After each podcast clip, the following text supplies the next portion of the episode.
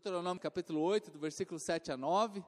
Gente, Deuteronômio capítulo 8, versículo 7 diz assim: Pois o Senhor, o seu Deus, o está levando a uma terra boa, está levando a uma boa terra. Amém? Quem recebe isso na tua vida aí, né?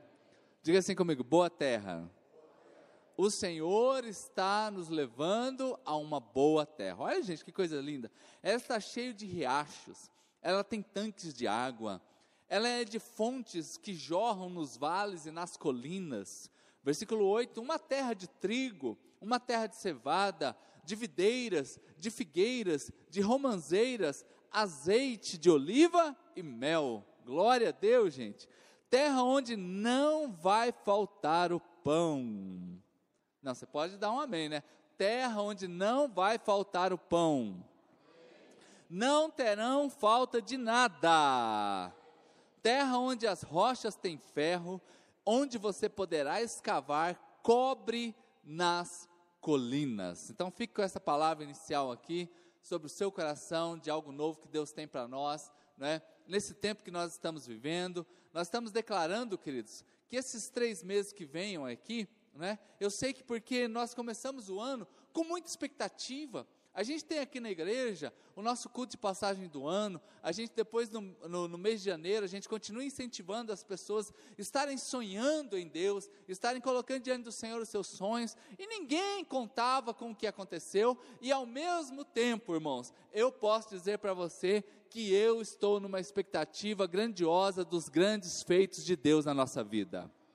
E na, na, na minha vida, e na sua família, aqui na igreja, não é? Falava aqui há pouco com Marcos, antes de começar esse culto, que eu não tenho, nós não temos dúvida de que tudo isso que está acontecendo é um grande sacolejo de Deus para despertar um povo para uma vida mais comprometida com Ele, gente.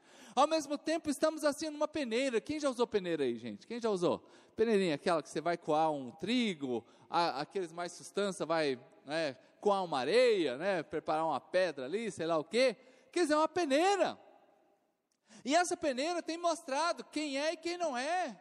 Essa peneira tem mostrado aqueles que são de fato servos de Deus, daqueles que só frequentam uma igreja. Igreja não é lugar para a gente frequentar, a gente frequenta academia, frequenta shopping, frequenta um açougue, frequenta um supermercado, mas família e igreja são lugares que nós pertencemos. Biblicamente falando, eu posso ousar dizer para você que não existe duas instituições que foram que é, as únicas duas que Deus criou. A primeira, chamada família, lá no Éden, quando o homem peca, tudo começa a acontecer de errado, não é? E Deus ali agora, nações, tudo isso aí é consequência de uma vida de, erra, é, de uma vida de pecado construções, tecnologia, que não tem nada a ver com o projeto de Deus para nós. Agora, em Cristo Jesus, o segundo Adão, nós temos agora a instituição de uma nova unidade chamada igreja, porque eu vou derramar do meu espírito e vocês falarão em outras línguas, a glória de Deus repousará sobre vocês, e agora todos nós, unidos diante da cruz da salvação, servimos a Jesus, querido, adorando a Ele, que é digno de toda honra, toda glória e todo louvor. E ao mesmo tempo nós encontramos as duas instituições mais atacadas em qualquer território, em qualquer nação, em qualquer época. Não pense você que a sua família não está sendo atacada para ser destruído o casamento, está sendo atacada para que os filhos sejam filhos rebeldes. Não tem dor maior para um pai do que ver um filho que só dá dor de cabeça. Não tem dor maior para uma mãe do que ver um filho que só dá é tristeza. Ao mesmo tempo, não existe alegria maior do que ver um filho que é um bom filho, é uma boa filha, não é? E segue aquilo que você acredita e aquilo que você plantou dentro dele. Amém, queridos? Glória a Deus. Vamos aplaudir Jesus bem alto aí, porque ele é digno de toda honra, toda glória e todo louvor. E eu ouso você, a gente ter um tempo gostoso aqui, uma tarde inteira, só para a gente falar, pastor, eu discordo disso aí. Eu teria o maior prazer da gente conversar sobre isso. E você me apresentar, não é, os seus argumentos, que se você conseguir me comprovar isso, que essas duas instituições não foram criadas por Deus, e de que porque elas são as mais atacadas que nós temos, e você me apresentar uma outra, a, né, a gente pode tomar aqui um café, não vou chamar você para tomar um tereré, porque não, em dias de Covid-19 é até imprudência tomar tereré. Né? para quem toma aqui, né, fica esperto, viu? né?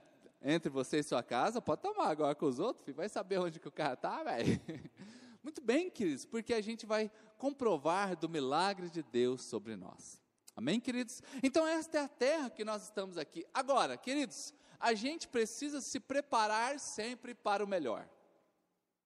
Dá uma cotovelada aí na pessoa que está perto de você e fala assim: se prepara para o melhor, irmão? Se prepara para o melhor. Tem gente que gosta de se preparar só para o pior, gente. Né? Você tem que ter uma reserva financeira, mas a sua reserva financeira, você não pode falar assim: a ah, minha reserva financeira é porque vai que acontece uma desgraceira. Gente, desgraceira é o que acontece.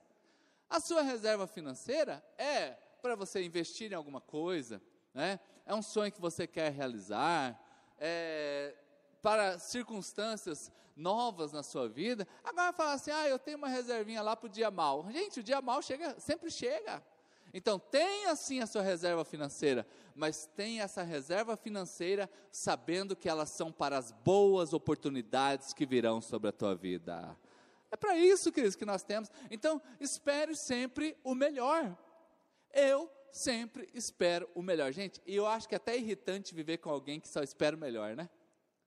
Gente, é irritante demais, porque a pessoa está sempre com um sorriso no rosto. Sempre, queridos, vai dar certo. Se não deu certo de um jeito, vai dar certo de outro. Se a pessoa não pôde vir hoje, ela vai vir outro dia. Sabe aquele compromisso assim que você marcou semanas, gente? E eu venho há, há anos sendo adestrado nisso, porque pensa uma pessoa que leva balão dos outros é pastor. Ah, pastor, vou conversar com você. E eu separo aquele tempo específico, né? Preparo tudo ali, tá? Daqui a pouco, pastor, não vou mais. Aí, pô, aquela hora já foi. Aí tinha outro que queria conversar, você falou que não podia conversar, né? Por aqui lá. E aí, queridos, eu fui aprendendo que eu posso sempre esperar o melhor, mesmo na, na situação adversa. Mesmo na situação que não está dando certo do jeito que você imagina. Amém? Levante suas duas mãos aos céus e diga assim comigo: Senhor Jesus. Mas diga bem alto, gente: Senhor Jesus, muito obrigado por esta manhã. E agora eu preciso da tua palavra dentro de mim.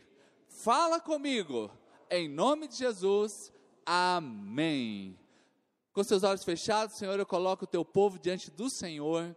Ó Deus, e os abençoo nesta hora, ó Pai, que o teu Espírito Santo venha ministrar ao nosso coração Seja uma manhã gostosa, proveitosa, de milagres, de mudança de pensamento, de ter uma experiência particular contigo, de sentir, ouvir, ó Pai, a tua voz, de ver a tua glória se manifestando sobre a vida de cada um dos teus servos que estão aqui, em nome do Senhor Jesus Cristo. Amém. Queridos, eu só quero incentivá-lo a você estar colocando no seu celular, você que usa celular Android, né, a gente está averiguando com a empresa que nós contratamos, por que, que o nosso celular ainda não está na Apple Store, né, porque a gente contratou para ser colocado nas duas empresas. É um investimento, né, tanto mensal quanto da compra, da aquisição do aplicativo. O aplicativo não cai do céu, não é? Puf, está aí no seu celular, o aplicativo é pago, né? Então, a gente pagou por esse aplicativo para você usar, né? Para facilitar. Hoje, todo mundo tem um smartphone na mão, até as gurizadas estão tá com o smartphone na mão. Por que, que eu estou incentivando você a ter isso aí no seu celular? Porque ali você recebe as notificações de tudo que está acontecendo aqui na igreja, tem a facilidade de você assistir os vídeos que nós já temos lá produzido. Hoje é como Netflix. Né, que você entra lá, tem lá o, o, o vídeo que você escolhe, né, no tempo que você pode escolher, na velocidade que você quer assistir. Né, ah, não deu tempo de assistir agora, para um pouquinho, assiste depois. Nós precisamos agora de mais ou menos mil horas né, de audiência no nosso canal, nós já temos quase 3 mil horas, para que o nosso canal comece a ser monetizado.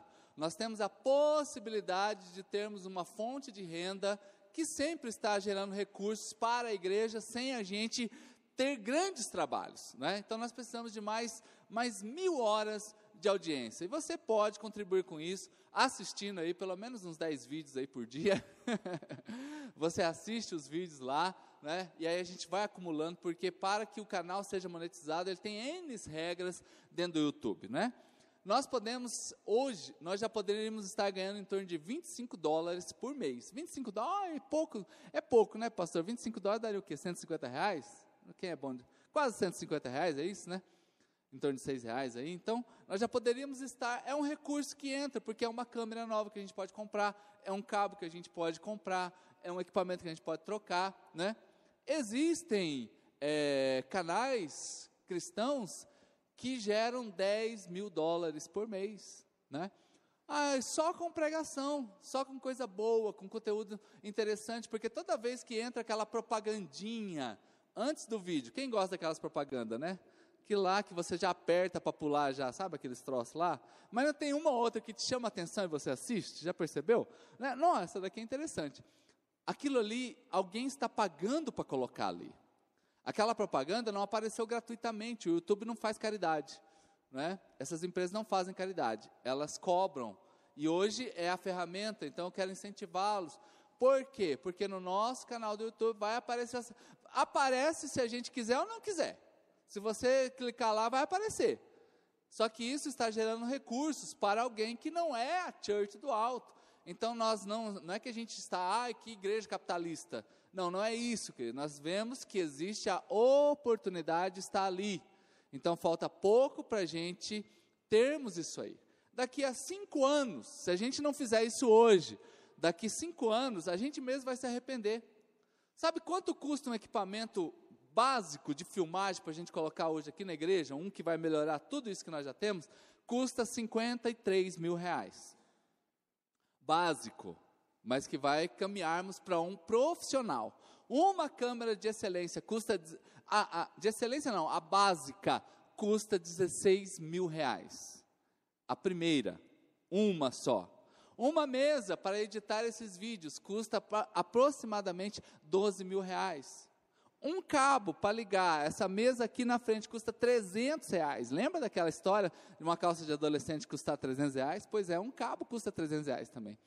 Então, tudo isso tem custo altíssimo para a gente estar entregando para vocês algo gratuito, que vai ser benção, ninguém vai cobrar nada, Cris. Então, assista o canal da igreja, baixe o aplicativo que já está aí disponível para você que tem celular Android, acompanhe, vai ser bênção demais. Nós estamos reorganizando nosso canal, está ficando bonitinho, tá uma graça, gente, objetivo. Você entra lá, a gente tem tirado o louvor, porque o louvor ele cai num tal de direito autoral então esse direito autoral ele começa a gerar recurso não para o nosso canal, mas para outras pessoas. Não tem nenhum problema, a pessoa construiu a música dela, chamou músico, gastou tempo, foi para um estúdio, produziu um DVD, ela, ela tem, ela, é, o, o que ela monetizar no seu canal, tá tudo certo. E glória a Deus, aleluia, não é? Mas se a gente cantar músicas de outras pessoas, né, a gente interfere nesses direitos autorais. Então está lá hoje na igreja mensagens objetivas da quarta, do sábado, do, dos domingos.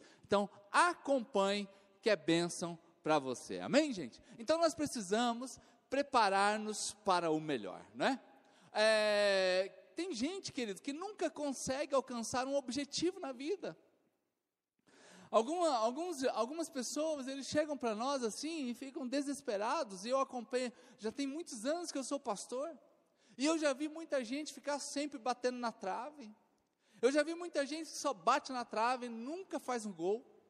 Não é? E nunca consegue fazer algo efetivamente que vai, que vai ser bênção na vida dela, na vida da família. Né? Sempre acontece alguma coisa, quando tudo parece que está indo bem, dá, começa a dar tudo errado, queridos. Então nós estamos aqui para que você tenha uma mudança da sua mente, uma mudança da sua fé, para que Deus fale poderosamente ao seu coração. E esse texto ele é incrível, queridos.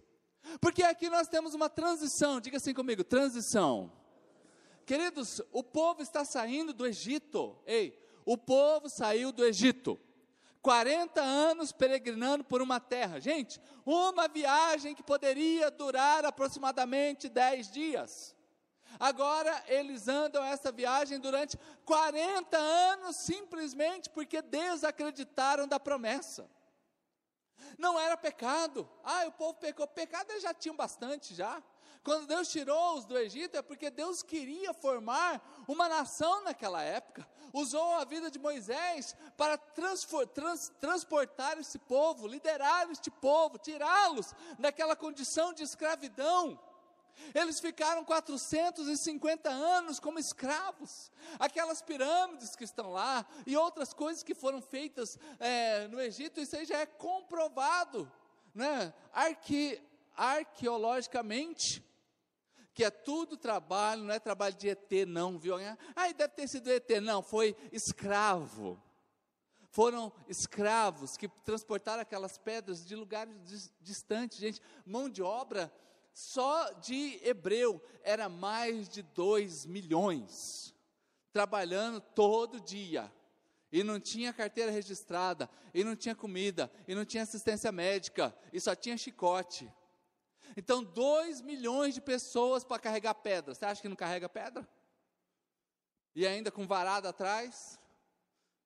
Então, queridos, é isso aqui. Agora, esse povo, queridos, eles estão transitando por um tempo novo, eles vão entrar nessa terra. Agora, Deus começa a ampliar, queridos, dentro deles. Pensa comigo aqui, gente. Eu não sei você, tem alguém aqui do nosso meio que ainda não foi na praia? Fala a verdade, pode, pode levantar a mão, não fica com vergonha não, né? Porque eu fui depois de velho, eu fui comer pizza com 16 anos, né? Aquela época era cruel, gente. Eu fui na praia com mais, acho que uns 23, 24 anos. Olha, tem uma pessoa aqui. Queridos, e a primeira vez que eu fui até hoje, eu fico surpreso, porque é muita água. A gente que é evangélico, a gente fica assim de boca aberta, assim, meu Deus, como que Deus é grande, como que Deus é lindo, como que, como que fez tudo isso daqui, gente, porque é literalmente impressionante. E Deus está falando a mesma coisa com esse bando de jacu aqui. São tudo uns jacu saindo do Egito. Nunca viu água sobrando, nunca viu riacho. Aqui para nós, aqui que a gente, quando fala de rio, ai meu Deus, ai, o rio. E, gente, isso aqui é rio, pelo amor de Deus, que a gente tem aqui. Vai lá em Corumbá, a gente vai começar a perceber o que, que é um rio. Vai atravessar aqui a fronteira com o Paraná, com São Paulo, a gente vai ver o que, que é um rio maiorzão ainda. Mas vai lá no Amazonas e dá de cara com o rio, com o rio Amazonas, você vai ver o que, que é rio de verdade. Quando eu falo em lagoa, gente, olha, eu vou confessar aqui a minha, a minha cabeça pequena. Eu vi a, o Lago do Amor, nossa, que lagoa, meu Deus. Isso aqui que é lagoa, olha lá, e tinha tem aquele buraco no meio, né? E antigamente morria gente afogado. Quem é dessa época aí, lembra, né? Morria gente afogado naquele lugar lá. Então a gente começa a imaginar que lagoa, gente. Quando alguém fala assim, ai, ai, lá em Brasília tem um lago. Gente, eu imaginava que era laguinho igual o Lago do Amor. Quem já foi em Brasília aí, gente? Gente, a lagoa lá, lá é lagoa, né, Marco? Pai, corta a cidade inteira. Você não vê a outra margem. Tem lancha, barcos grandes, portos, restaurantes à beira do negócio, lugar dos mais quebradeira, lugar do povo de, de nível mais alto. Gente, ali é lagoa, a gente fica com a ideia de lago do amor, pelo amor de Deus, gente. Só para entender, o dia que você for lá em Brasília, você vai falar, rapaz, não é verdade, mas aqui é lagoa, aquilo lá é uma poça d'água. Gente, é uma pocinha d'água. O que nós temos aqui, lógico, ah, se o meio ambiente veio falando aqui, ai meu Deus, que não sei o que, ali tem um ecossistema, tem jacaré, tem as capivaras, tem não sei o que, está xingando. Não, não que eu estou comparando. Estou comparando e eu vivi anos com a imagem de, de lagoa sendo isso daqui. Ah, em Brasília tem um lago. Eu ficava imaginando assim, não, é um, uns dois lagos do amor junto. Ah, irmãos, e aqui está esse povo aqui. Olha só, versículos de número 7. Porque o Senhor, seus deuses, está levando a uma terra nova. Olha o que, que tem nessa terra, gente. Ela tem, é cheia de riachos. Aí fica o Jacu aqui pensando, rapaz, deve ser um riozinho desse tamanho deve ser a coisinha medica e tá. Eu vou te levar a uma terra boa, cheia de riachos, de tanques de água, de fontes que jorram nos vales e nas colinas, gente. Olha a amplitude de Deus nesta hora, irmãos. Simplesmente para mudar a cabeça desse povo. Agora, o que, que eles comiam, gente? Qual era a comida do deserto? Fala para mim. Qual que era a comida do deserto? Essa vocês sabem. Como que é o nome? Vamos lá, um, dois, três. Pode falar sem, sem acertar, vocês acertaram. Vamos lá, um, dois, três.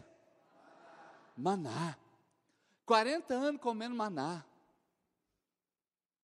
40 anos, isso para falar só da época do, do, do deserto.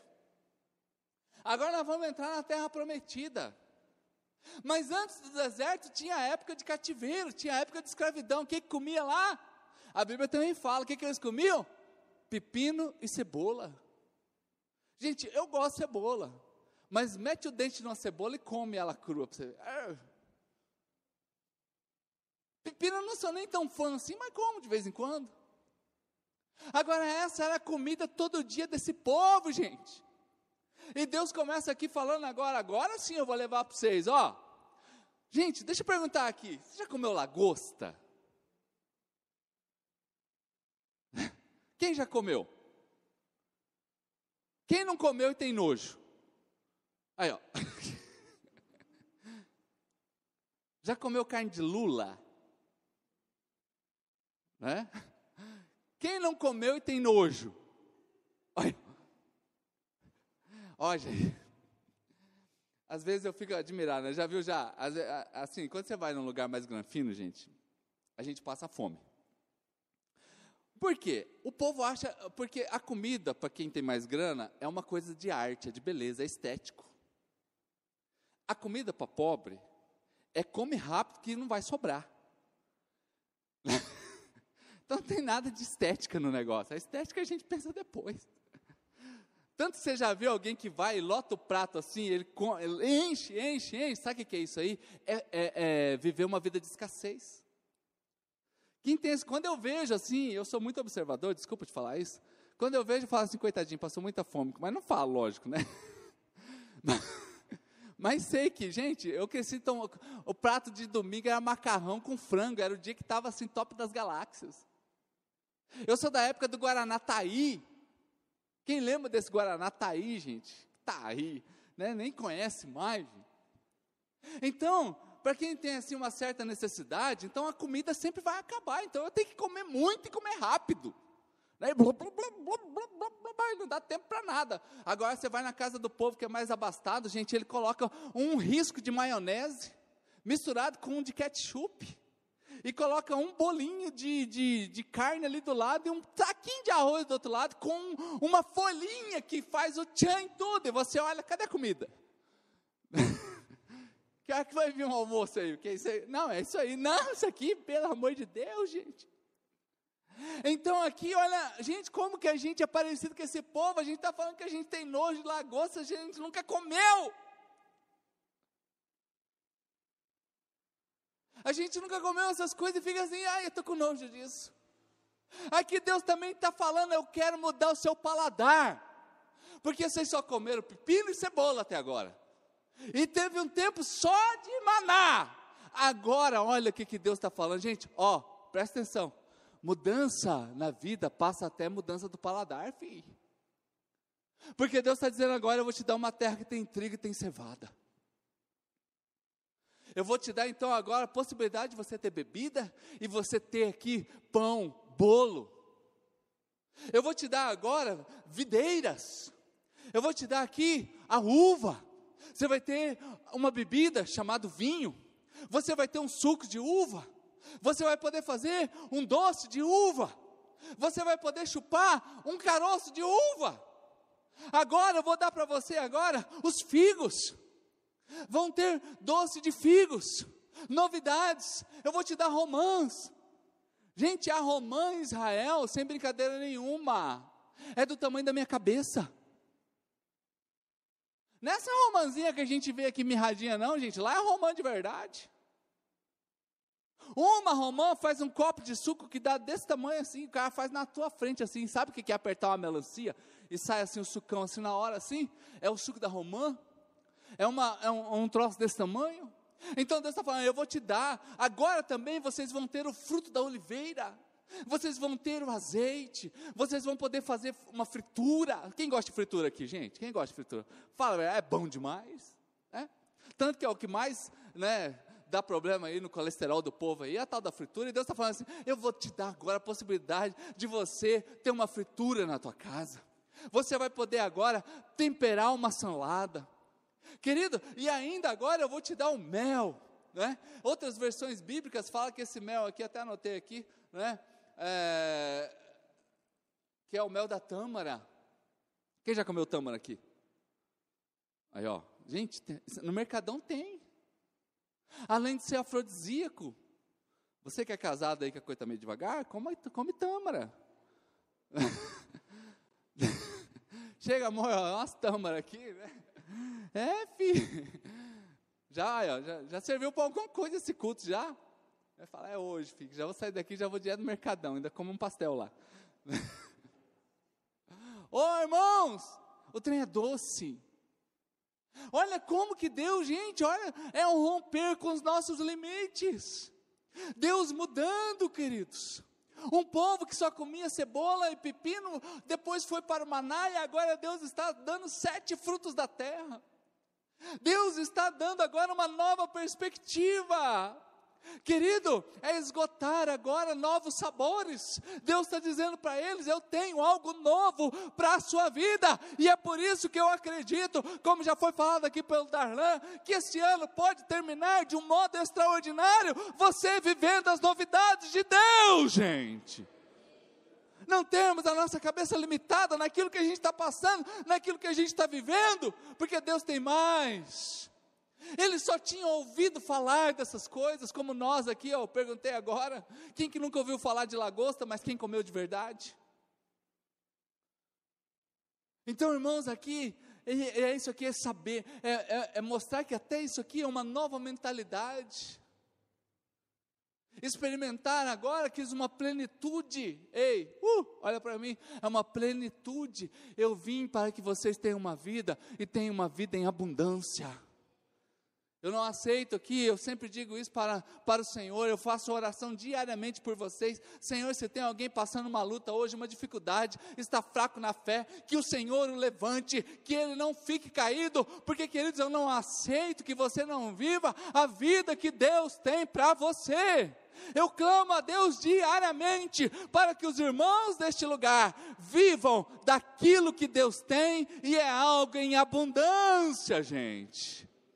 Agora, saia da zona de conforto. Porque essas crises, uh, diga assim comigo, crise. Diga bem alto, um, dois, três, crise. Que, queridos, a crise, ela pode gerar hoje dentro de nós a busca para o melhor. Ai, pastor, que melhor você está falando? Eu estou falando do seu casamento melhor, da educação dos seus filhos, eu estou falando de você ter uma vida com Deus de intimidade profunda, não apenas de alguém que bate ponto numa igreja final de semana. Estou falando aqui de você ter uma alegria incrível de sair pela manhã para trabalhar de você voltar à tarde. Talvez o, o, o, melhor tempo do seu dia seja quando você falar assim: estou voltando para minha casa, depois de um longo dia de trabalho, de muitos afazeres, onde Deus abençoou este dia, mas é nesse momento que você tem maior satisfação ainda em voltar para sua casa e não ser o pior momento da sua vida. Então, esta vida é abundância. Agora, o que, que gera, essa, o que, que essas crises que nós estamos passando hoje pode gerar em nós? Pode gerar em nós uma expectativa pelo melhor e não para o pior. Não, não venda a sua alma, não entregue os seus sonhos, não entregue a sua vida espiritual a, a, a, a qualquer coisa que venha contra você, porque eu quero aqui citar um texto de 2 Reis, capítulo de número 3, versículo 15. Olha só, gente, uma crise, olha o que, que uma crise pode gerar. Esse aqui é o contexto, depois você vai ler na tua casa, onde três reis, três reis, estavam com seu exército morrendo de sede, e, e, e ainda tinham que enfrentar o inimigo, e esses três reis agora vão até o profeta, e eles vão buscar uma direção para a sua vida. E aí diz assim, aí o profeta disse assim, olha, eu quero que agora vocês tragam-me um arpista. Ei gente, traga sempre a adoração para perto de você. Tira qualquer nível de murmuração, reclamação que você tenha perto de você. Ei, eu quero que você me traga aqui uma arpista. Olha o que aconteceu. Enquanto esse homem tocava, estava tocando, o poder do Senhor veio sobre Eliseu. Que momentos como esse de adoração que nós temos aqui, que os seus momentos em particular de adoração, que você ouvindo no seu, seu, no seu carro, ouvindo na sua casa, ou fechado dentro do seu quarto, seja igual a esse momento aqui bíblico, onde você seja cheio do poder de Deus. Queridos, diante de uma circunstância difícil, ei, diante de uma crise, diante de algo que a gente não sabe no que vai dar, seja alguém que sempre busque em adoração e você vai ser cheio da presença de Deus. E aplauda Jesus bem alto.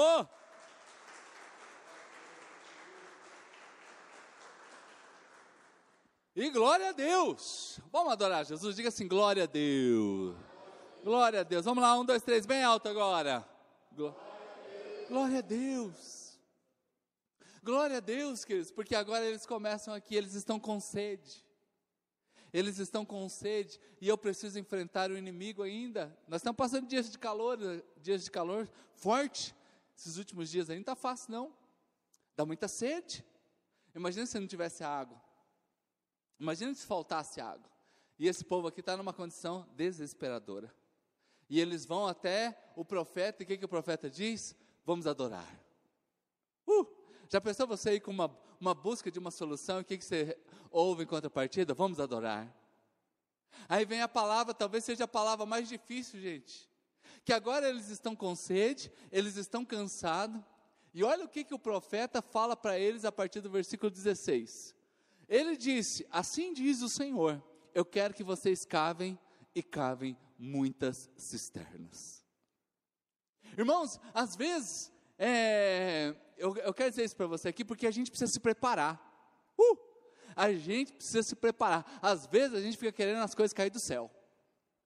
E Deus disse aqui para esse povo aqui, disse assim, olha, vocês estão com sede? Tá, mas precisa, ainda dá mais.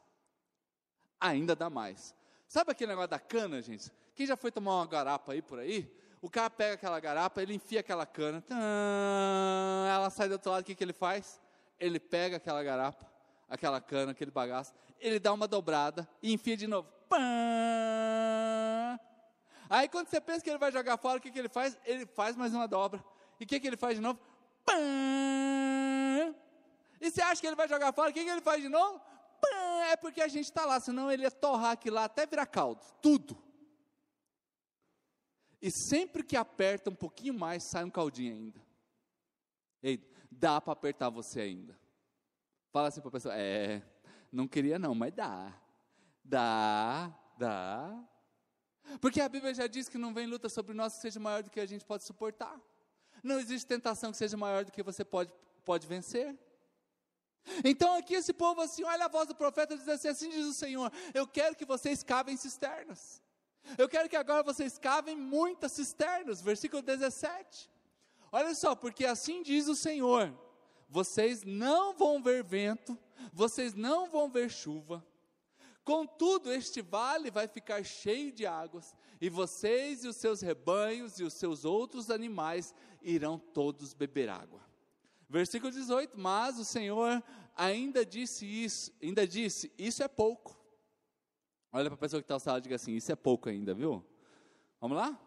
Mas o Senhor lhes disse: Ainda é pouco. Vamos lá, um, dois, três. Profetiza aí na pessoa que está falando assim, ainda é pouco, viu, irmão? Deus tem mais para você. Isso aqui é uma palavra profética para nós nessa manhã. Ainda é pouco. Todo exército inimigo vai ser vencido. Queridos, mas aqui entra, eu quero que vocês cavem. Eu quero que vocês abram muitas cisternas. Eu quero que vocês cavem muito para reter esta água. Eu quero que vocês façam a mais. Queridos, mas tudo isso começou com uma adoração. Ei, crie uma expectativa. Crie algo dentro do teu coração que este deserto vai mudar. Este deserto vai mudar. E quando eu vejo esse profeta aqui, irmãos, é outra coisa importante na nossa vida. Tenhamos perto de nós pessoas que nos impulsionam à frente. Pessoas que nos levam para dar um passo a mais em fé, um passo a mais em santidade, um passo a mais em compromisso com Deus. E não é gente que fica amarrando, não é gente que fica te segurando, não é gente que não tem compromisso. Aqui o profeta diz: Olha, eu sei que vocês estão cansados, mas o Senhor está dizendo: Vamos abrir cisternas, vamos cavar, cavem o máximo que vocês puderem, porque este vale está, estará cheio de águas. Ah, e tem mais uma, não vai ter barulho nenhum. Aí de repente você fala assim, aí vem aquela carnalidade, né? É aí que entra a dúvida, gente. Aí que entra o capeta começa a fazer dentro, dentro da nossa cabeça assim aquele forféu. Ah, mas se não vai chover, por que, que eu vou cavar? Como que é? Por que, que eu vou cavar? O que, que vai adiantar eu fazer isso aqui? O que, que vai adiantar eu ser fiel mais um dia? O que, que vai adiantar eu ir mais um culto? O que, que vai adiantar eu dobrar o meu joelho mais uma vez por essa circunstância nesta casa? O que, que vai adiantar eu devolver o meu dízimo mais uma vez? O que, que vai adiantar eu participar da ação social mais uma vez? Ei, o que, que vai adiantar isso, gente? Já que não tem barulho, por que, que eu vou fazer isso? Por que, que eu vou me desdobrar? Eu já estou cansado. Eu já dei o meu máximo, chegando até aqui, eu já estou cansado. Ei, queridos, uh, você só pode receber aquilo que você pode reter. Nós só podemos receber daquilo que nós podemos reter. Dias atrás aqui eu preguei sobre Esther, aliás, Esther não, Ruth. Ruth que entrou no campo e Boaz falou que era para colocar na parte onde ela ia passar, pode soltar espigas aí, pode deixá-la colher. Mas, queridos, ela dependia das mãos dela. Ela dependia do tanto que ela podia carregar. Ou ela arrumou alguns cestos emprestados e colocou um em cada ombro, e ela transportava aquilo lá, mas tudo tinha um limite. Então, eu recebo de Deus aquilo que eu posso transportar. E nesse contexto aqui é: eu recebo de Deus aquilo que eu posso armazenar. Eu recebo de Deus aquilo que eu posso guardar. Cave! Uh, cave, cave. A incredulidade, a voz do cansaço vai sempre querer fazer você parar na metade do caminho, gente. É muito mais fácil a gente fazer as coisas meia boca. Eu me lembro quando eu era pequeno, eu tinha um espírito cientista, eu acho. Não é porque minha mãe mandava lavar a louça. Não é? E quando ia lavar a louça, aquele cientista entrava em ação. Porque ele via que aquela panela suja de leite né? Eu sou da época que fervia leite. Vocês ainda é dessa época aí? Hoje é tudo mais prático, né? Então, aquela. Quem já viu a panela suja de leite? Gente, aquilo lá cria um sebinho assim, uma crostinha do lado, e fica. E você vai lavar aquilo lá, gente, aquele trem não sai fácil, não. O que, que o cientista fazia? Enchia de água e deixava lá.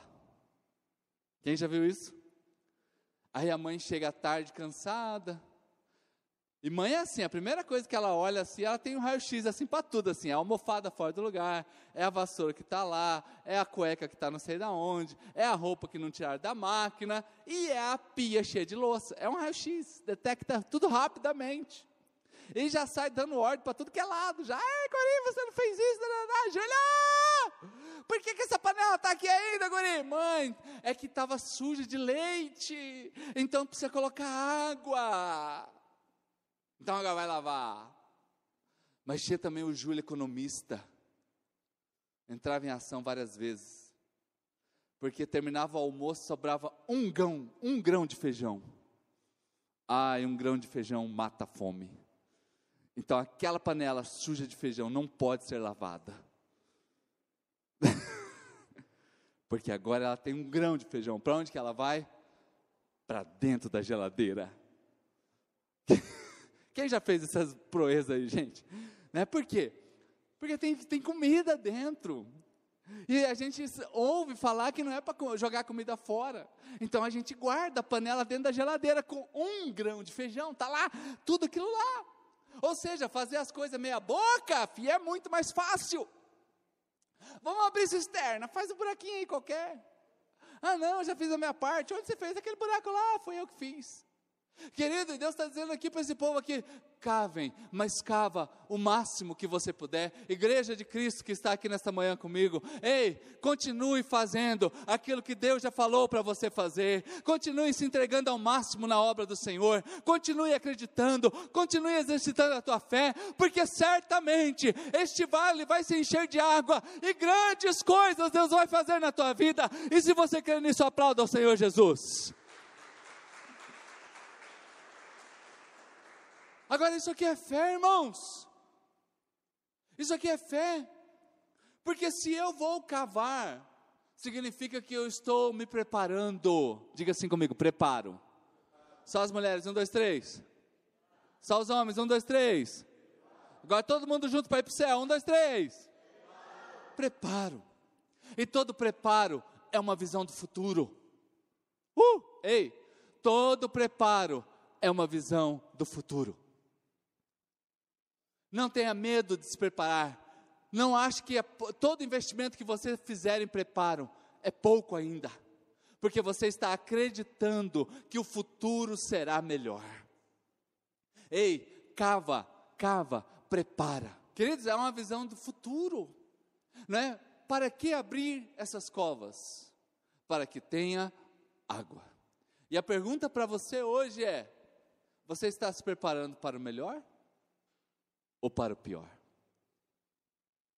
Ei, a pergunta para você nesta manhã é: por que, que você tem se preparado nos últimos dias? Engavetou muitas coisas?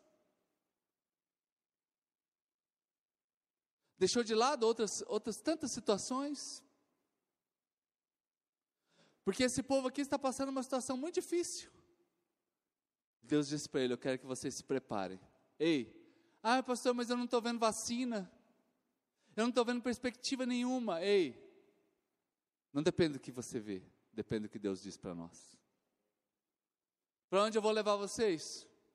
Para uma terra que tem leite, que tem mel, que tem tâmara, que tem trigo, que tem cevada, que tem uva. Ah, e ainda quando nós vamos para Deuteronômio, volta lá em Deuteronômio, o, o, o versículo 9 de Deuteronômio 8, Olhe só para você que está aqui. Uma terra onde não vai faltar pão e não vai faltar nada. Porém, olhe só isso aqui: uma terra onde as rochas têm ferro, uma terra onde poderá escavar cobre nas colinas. Ei, Deus está dizendo para esse povo: eu estou levando vocês para uma riqueza extrema. Eu estou levando vocês para uma riqueza extraordinária. Queridos, como que a natureza fala da glória de Deus? Como que a natureza fala do poder de Deus? Uma hora desse sol que está aí, se a gente conseguisse armazenar essa energia toda que está vindo para nós em, sendo transformada em calor, seria suficiente para abastecer o mundo todo por muitos anos. Uma horinha desse sol aí, se a gente pudesse armazenar essa energia. Ai, o Covid-19 fechou todos os parques do, do mundo todo. É verdade, né? Deus podia pensar lá do céu: corta a água lá da Foz do Iguaçu. Vamos economizar. É, o povo não está indo lá, para que turismo lá? Vamos, vamos cortar essa água aí, corta aí. É muita água rodando aí. Deus, Ele não economiza essas coisas. A gente que tem essas manias. E Deus hoje nos chama para a gente. O que, que você tem esperado nesses dias? Eu estou te levando para esta terra para coisas que você não experimentou, que eu quero te dar. Eu estou agora levando você nesse tempo de crise, nesse deserto que você está passando. Ei, e nesse deserto, abra as covas aí nesse deserto. Abra as cisternas desse deserto, porque mesmo sem barulho, mesmo sem ninguém avisar, eu estou enviando sobre você uma abundância extraordinária, que além de suprir você, ainda vou dar de lambuja toda a, vocês vão vencer os inimigos, os moabitas, de uma só vez. Ei, prepare o seu coração para o que Deus tem para você nesses últimos três meses. Prepare o seu coração. Ah, mas está acontecendo isso, estão falando aquilo outro. Queridos, dias atrás eu ouvia rapidamente o telejornal E, e eu fiquei assim, clamando a Deus por nós. E é quando Deus me levou esse texto aqui. Porque quando a gente olha o relatório, quando a gente vê as possibilidades que virão, fala assim: nossa, é drástico. Mas quando a gente vê o que a palavra de Deus diz para nós, ah, o futuro é extraordinário. O que, que você faz hoje? Prepare. Chame o tangedor. Chame a adoração para perto de você. Não fique um dia desses 90 dias que tem para terminar o ano. Não fique um dia sem adorar a Deus. Prepare muito mais a sua vida para o que Deus vai derramar sobre você. E as pessoas verão a glória de Deus se manifestando sobre a tua vida. Ministério de adoração, rapidamente aqui em cima, para nós estarmos já orando.